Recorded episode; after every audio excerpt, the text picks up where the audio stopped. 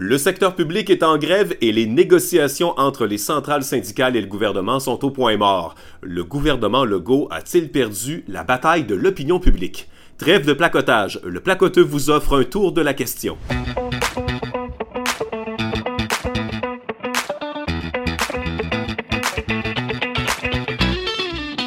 José Soucy, journaliste et chroniqueur pour le placoteux, bonjour. Bonjour!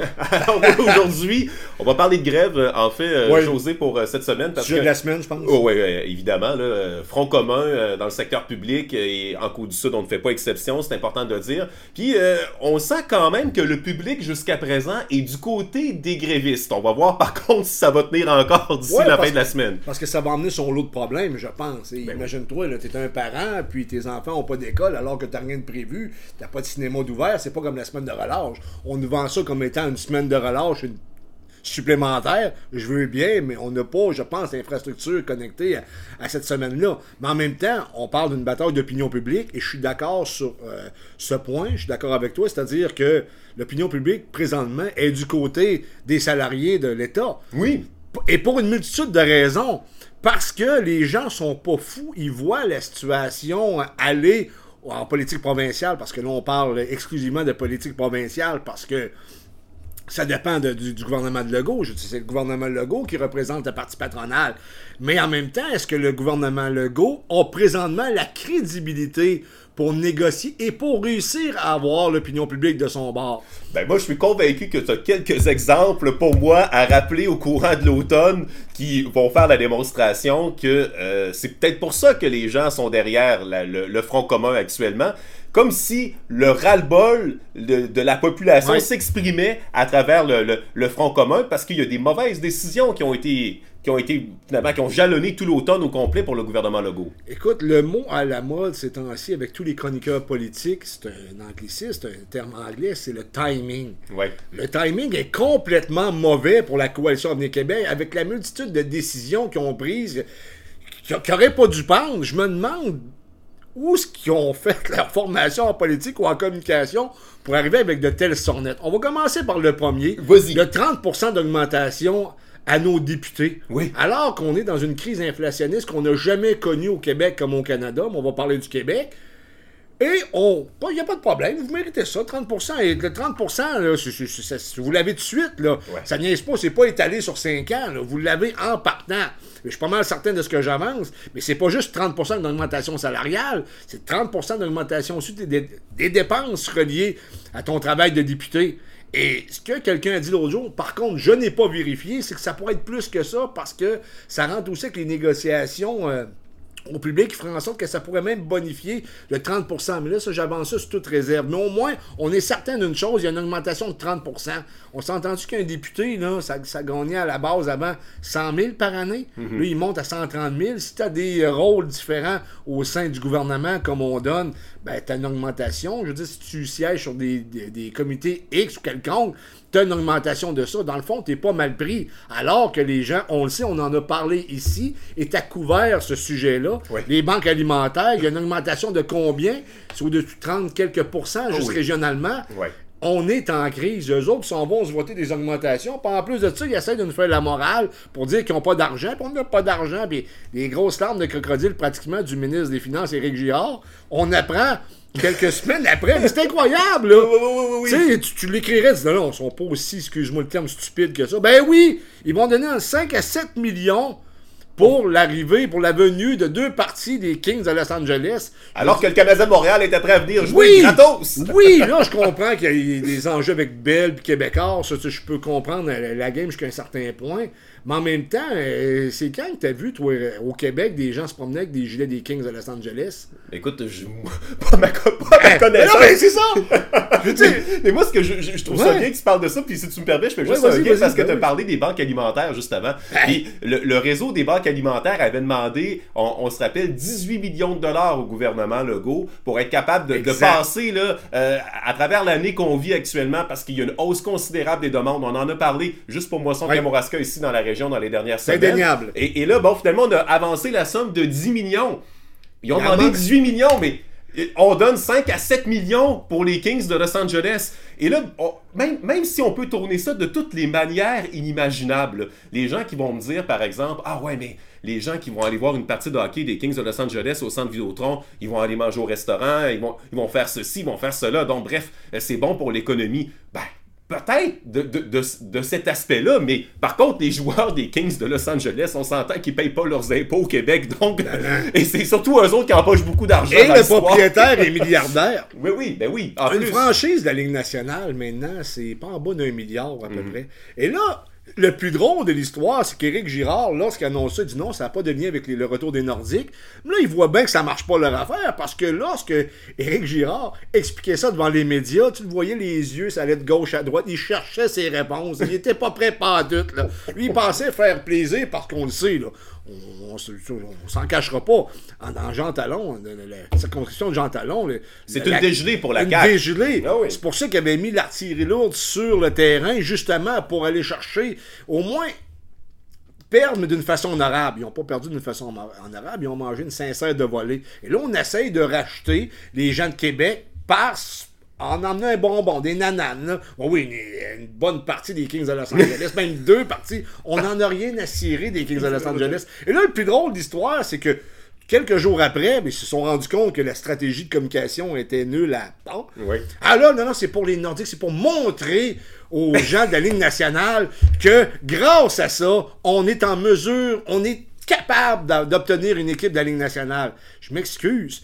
Parce que Dimitri Soudas, c'est qui est Dimitri Soudas, qui était l'ancien conseiller de, aux communications de Stephen Harper à l'époque du gouvernement conservateur de Stephen Harper. Et Stephen Harper, lui, avait beaucoup de contacts avec Gary Bettman. Mhm. Puis Gary Bettman lui a dit, ça, je, je reprends les termes de Dimitri Soudas, je le paraphrase peut-être, mais il a dit non, non, il dit, tant que je vais être commissaire de la Ligue nationale, il n'y en aura pas d'équipe à Québec. Mais non, ça veut dire ce qui nous vend, c'est de la bouillie. C'est du vent. C'est du vent. Ben oui, parce qu'on essaye de plaire encore aux gens de Québec, parce que là, faut pas oublier une chose, là.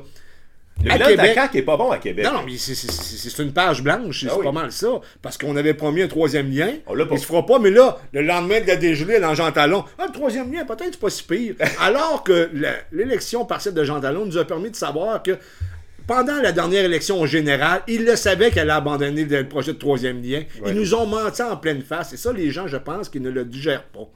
tu me suis? Oui, oui très bien. Que, lorsque tu annonces 5 à 7 millions pour deux parties que les gens, ça ne, ça ne les intéresse pas. Et l'autre question, et je suis pas mal certain, je D'après moi, il n'y aura pas grand monde au centre Vidéotron pour aller voir les Kings de Los Angeles. En tout cas, ben, peut-être, s'il y en a. 7 millions plus tard. S'il y en a, ça sera peut-être pas nécessairement le, succès qui, qui, qui, est anticipé. Ah, pas tout. En tout cas, parce que là, ça, la, la, mauvaise publicité est là. Puis je pense que c'est important de dire, il faut pas oublier ce détail-là, José. C'est de où provient l'argent. Je m'y ah, J'y viens, là. Je disais dans tes pensées. Parce que, ouais, ouais. ça vient du Fonds régional destiné à soutenir des projets d'entreprises et d'organismes locaux à but non lucratif. Et lorsqu'on a réussi à avoir des montants de ce projet-là en, question, c'est souvent des 100 000, 150 000 ou peut-être moins que ça. Ben, on n'est pas aux 7 millions, aux 5 millions. Là. On est loin de ça. C'est des fonds qui sont gérés par les MRC en temps normal. Donc, euh, euh, vous voyez un peu, là, on parlait par exemple des MRC Charlevoix-Est euh, dans, dans, la capitale nationale, mais MRC de Portneuf par exemple. Donc, on, est là-dedans. Mais c'est comme si la MRC de Kamouraska et la MRC de sur notre territoire, géraient un fonds similaire. Et là, ben, les gens font des demandes pour avoir un montant d'argent. Et c'est drôle parce qu'ils vont avoir toute une paperasse à remplir, souvent pour avoir accès à, ces montants-là. Beaucoup de conditions à remplir. Et, on va essayer de faire en sorte aussi que le projet, euh, excusez-moi l'anglicisme, que ça fit dans, dans le tiroir hein, pour être sûr d'avoir l'argent. Donc, on, s'arrache les cheveux Est-ce qu'on se qualifie pour ce, projet, ce programme-là? Pour se qualifier. Mais là, pas se qualifier parce que le, ministre Girard est passé direct, là, lui a passé à grade direct. Non, non, on va le prendre là-dedans, puis après ça, on va leur bonifier. Là, ça patine. tu sais, puis c'est pas euh, des, des, jeux de mots plates avec le hockey, mais ça patine réellement. Là. Ils ont pas du tout pensé... Euh, aux conséquences de leurs gestes. Ça, ça me fait penser à quelqu'un qui joue aux échecs. Là, là, là il, y a, il y a sa reine, là, puis il dit Je vais aller chercher son cavalier. Puis il va chercher le cavalier bien content, mais c'est parce que le cavalier, après, il se fait. Il, mange la reine, tu comprends? Là, ils sont là, ils sont tout perdus, tu comprends? Ils sont comme. Euh, Et euh, de l'autre côté aussi. Déstabilisés. C'est ce qui est un peu, euh, un peu fascinant aussi dans l'histoire, c'est de, de constater à quel point ou si le gouvernement Legault, tout a l'air de se décider de se gérer dans un cercle clos autour du premier ministre. Parce que chaque fois, tout le monde semble toujours un peu surpris de, de, de, de découvrir les, les, annonces ou les, les, conséquences de chacune des le annonces. Troisième lien. Et voilà, ça s'en était avec... Le ministre Fitzgibbon était on, on, du tout au courant. Là. Il était réellement pas au courant de, de de, de, de, la volte-face Ben du premier ministre. Ben, puis quand on l'avait abandonné, aussi, euh, Martine Biron puis Bernard Drainville, visiblement, n'étaient pas au courant que ça faisait, ça faisait partie des, des, des, des enjeux, même durant la campagne, la campagne dans laquelle ils se Mais- sont engagés. Mais, n'est craindre, Bernard Drainville a les deux mains sur le volant. Par ailleurs, il s'est même permis une petite fantaisie. Il a chanté une chanson de, des, des Bien connue. Eh oui. Euh, Tu sais que Carl Tremblay est décédé malheureusement. Et je pense que tout le monde est unanime sur le fait que c'est un homme qui a marqué Le Québec, des le dernières Québec années. d'une oui. façon très très positive. Sa musique est bonne, le groupe est bon. Je pense que c'est un Ben qui était capable de remplir le centre Bell à Montréal. Il n'y a pas n'importe quel groupe qui est capable de faire ça. Moi, euh, j'allais dire même le centre Vidéotron, et avec un cachet beaucoup moins élevé que Oui. celui des Kings de Los Angeles.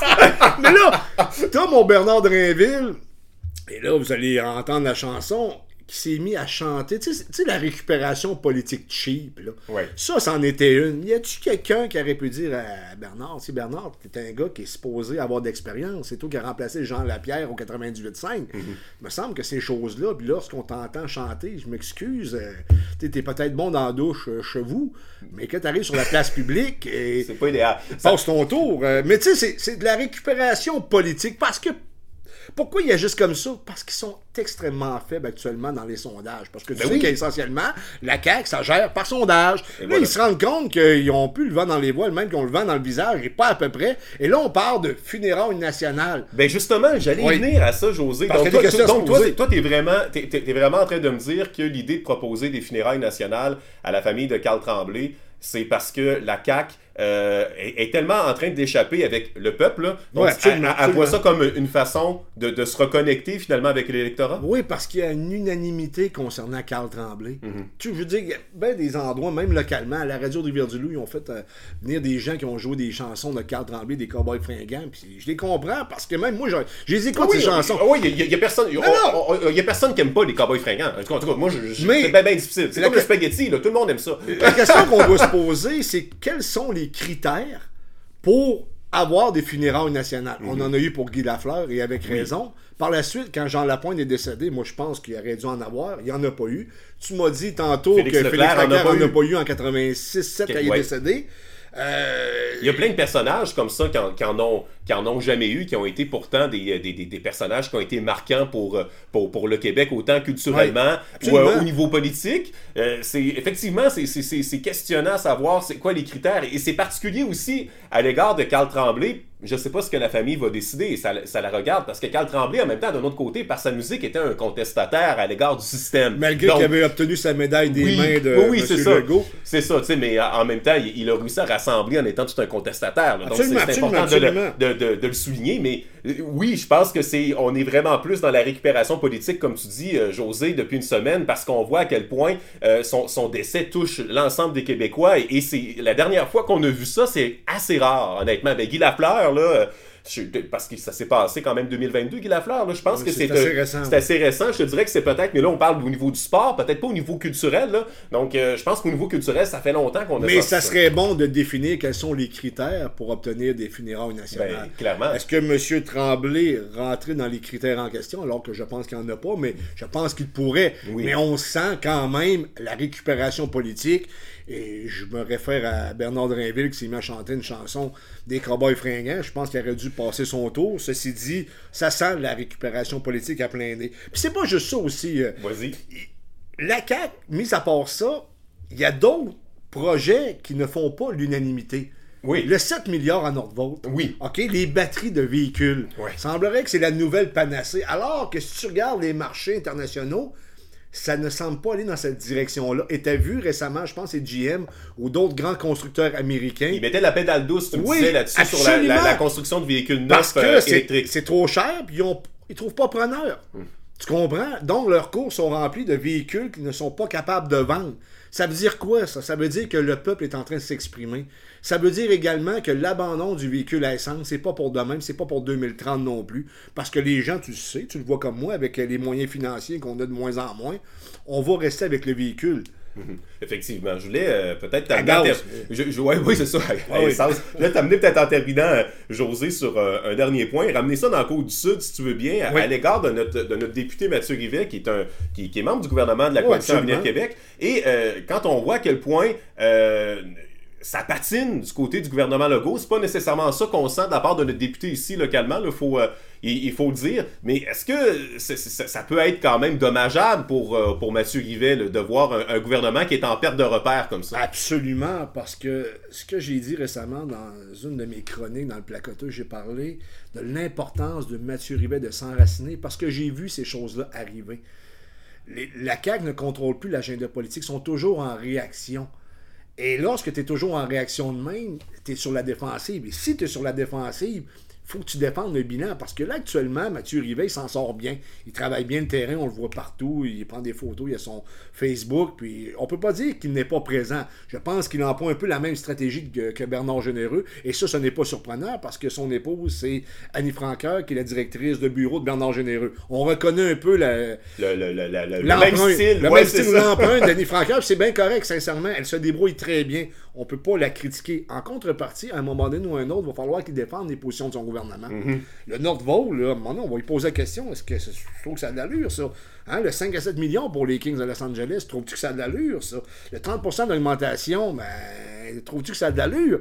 C'est- Il n'y a pas le choix. Il, il est victime un peu, non pas du fait qu'il ne tra- travaille pas bien, il travaille bien localement, mais il va, il va finir par être victime de ce qui se passe au national. Ça, c'est clair. Parce que tout bon campaigner sait qu'un bon candidat, c'est 5% mais c'est souvent un vent au national. Je me souviens, tu avais François Lapointe dans la dernière élection en 2015. Ouais. Il a dominé, je pense, c'était deux mois, ce, ce moment-là, la campagne électorale, c'était spécial. C'est la première fois que je vivais ça, une campagne électorale de deux mois. Mais le premier mois, ça allait bien. Mais on va se souvenir que ce qui est arrivé, c'est que c'est le vote voilé et Tom- Oui, Thomas oui. Molker n'a pas bien réagi. Il a réagi comme s'il était encore au Parlement alors qu'il était en campagne électorale. Il a laissé ça traîner Ça l'a suivi. et ça l'a suivi. Et, tout le monde, tout le monde du- de- des- tous les néo-démocrates finalement au Québec qui avaient été élus pendant la vague orange ont comme payé le prix de ça. là. Oui, mais il faut se rappeler quand même que l'élection avait été serrée. Il y avait juste 1000 voix de différence environ, si mon souvenir est bon, entre le gagnant Bernard Généreux, qui avait juste 200 voix de différence avec Marie-Josée Normable du Parti libéral.